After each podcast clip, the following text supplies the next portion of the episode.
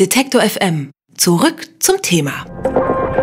Es ist Dienstag und das ist ja der Tag, wo wir ein bisschen weiter wegschauen als Leipzig, die Stadt, in der unser Studio steht. Wir fragen uns, was gerade Stadtgespräch ist in den großen Städten der Republik.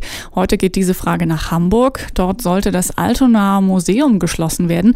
Ein Museum, das besonders wegen seines Konzeptes geschätzt wird, denn es vereinte unter oder vereinte ja noch unter einem Dach Naturkundemuseum, Kunstmuseum, Stadtmuseum und das interessanterweise für die älteren, vielleicht gesetzteren Besucher, aber auch eben für Kinder. Das Konzept wechselseitige Bedingtheit von Natur und Gesellschaft ganzheitlich vermitteln. Eine Besonderheit, für die in Zeiten extrem Klammerkassen aber natürlich das Geld fehlt und letztlich auch ausging. Deswegen sollte das Altonaer Museum dicht gemacht werden.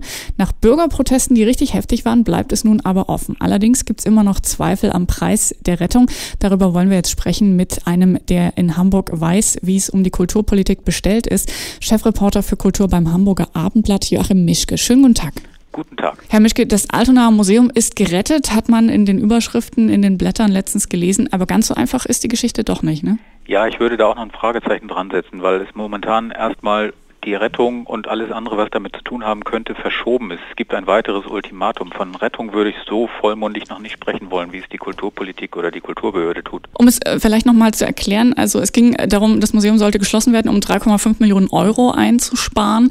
Das wird jetzt ein bisschen anders verteilt, deswegen auch dieser Aufschub, wie Sie sagen.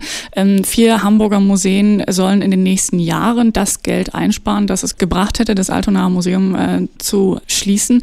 Ähm, welche Folgen wird die diese Einsparkultur oder diese Einschnitte haben ähm, auf die Museumskultur in Hamburg? Also die Folgen sind nach wie vor ganz gravierend, weil die Summe an sich, die, der Spardruck ist nach wie vor da. Es ist nur gewissermaßen jetzt auch noch der schwarze Peter in die Richtung der historischen Museen oder der Stiftung Hamburger Historische Museen verschoben worden, weil man die Sparsumme von äh, dreieinhalb Millionen jetzt ein bisschen aufgeteilt hat auf die nächsten paar Jahre. Die ist aber nach wie vor nicht weg und äh, zusätzlich sollen jetzt die Stiftungschefs sich überlegen, wie sie denn diese Summe einsparen bis zum April. Wenn sie da nichts finden in der Größenordnung dieser Einsparpotenziale, dann bin ich gespannt, wie es weitergeht. Und wenn sie etwas finden, dann ist im Prinzip im Laufe der nächsten Jahre ein Drittel des Etats der Stiftung einzusparen. Und dann äh, geht es also wirklich ans Eingemachte und dann ähm, wird man nicht mehr so schnell davonkommen und sagen, wir sparen hier ein bisschen, wir sparen da ein bisschen. Ähm, also der schwarze Peter ist durchaus noch da, er ist jetzt bloß noch direkter bei den Leidtragenden. Kann es schlimmstenfalls auch bedeuten, ähm, wenn jetzt Wege gefunden werden, an den anderen Museen zu sparen, um das Altonaer Museum zu retten,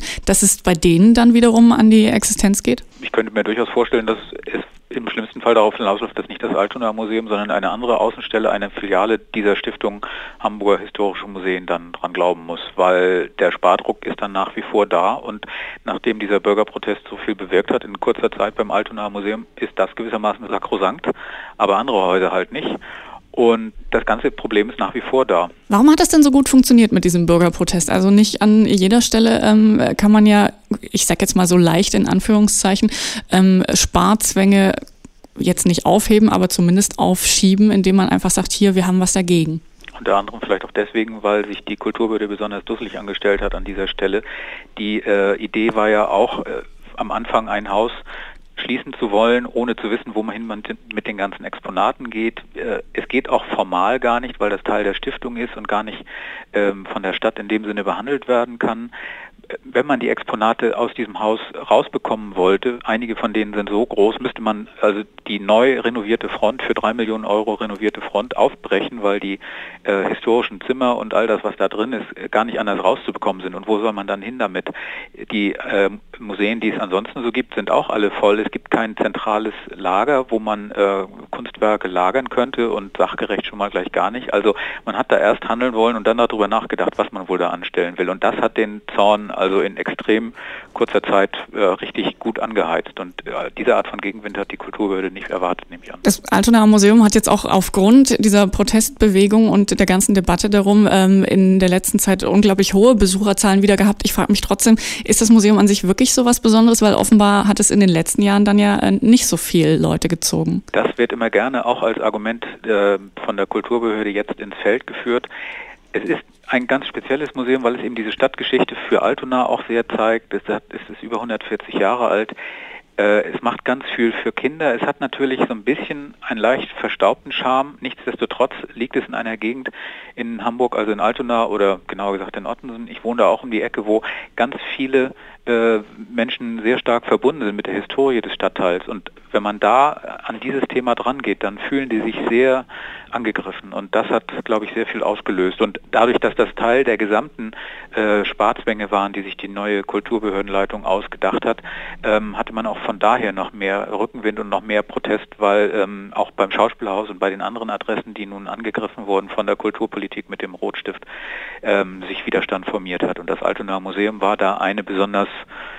ähm, heiße Adresse sozusagen. Nun geht es in Hamburg ähm, eigentlich eher nicht nur um die Museen. Ähm, generell ist die Kulturlandschaft auch da, wie überall, natürlich ähm, extrem von ähm, Sparzwängen betroffen. Im Moment ist da wohl offenbar eine Phase, wo im gesamten Kultursektor gewaltige Umbrüche stattfinden.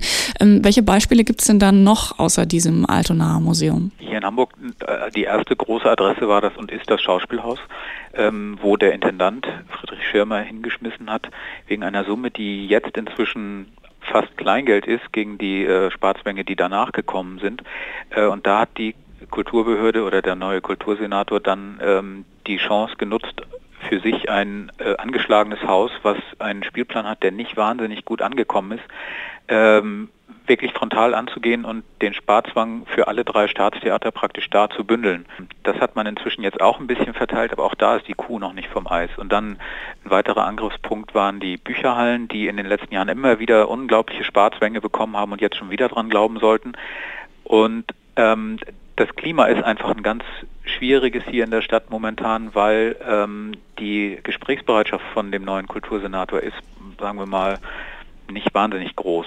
Gehen die Diskussionen denn auch so ein bisschen in äh, die Richtung, dass man sich da gegenseitig so ein bisschen den schwarzen Peter äh, zuschiebt oder sagt, wer hat denn jetzt hier wirklich den Fehler gemacht? Die Kultureinrichtungen, weil sie zu verschwenderisch waren, die Politik, weil sie da nicht aufgepasst hat, besser oder die Bürger, weil sie die Kultur bisher nicht genug unterstützt haben vielleicht? Also die Unterstützung ist jetzt aufgeflammt, das ist ganz spannend. Es gab ähm, jede Menge Aktionen, es gibt jede Menge, jede Menge Aktionen vom Schauspielhaus auch in Gemeinschaft mit dem Thalia.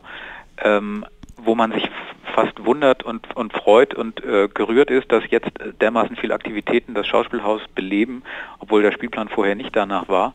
Es gab äh, einen großen Abend im Thalia, bei dem sich ähm, bei einem Jelinek-Stück alle möglichen ähm, Protestinitiativen auf der Bühne getroffen haben. Es war ein viereinhalb Stunden Abend, eine unfassbare Energie da in diesem Raum. Ganz rührende Szenen haben sich da abgespielt. Es gibt Protestveranstaltungen. Es gab einen Flashmob vor der Kulturbehörde mit Rocco Schamoni und äh, den Jungs von Studio Braun. Also es tut sich da eine ganze Menge.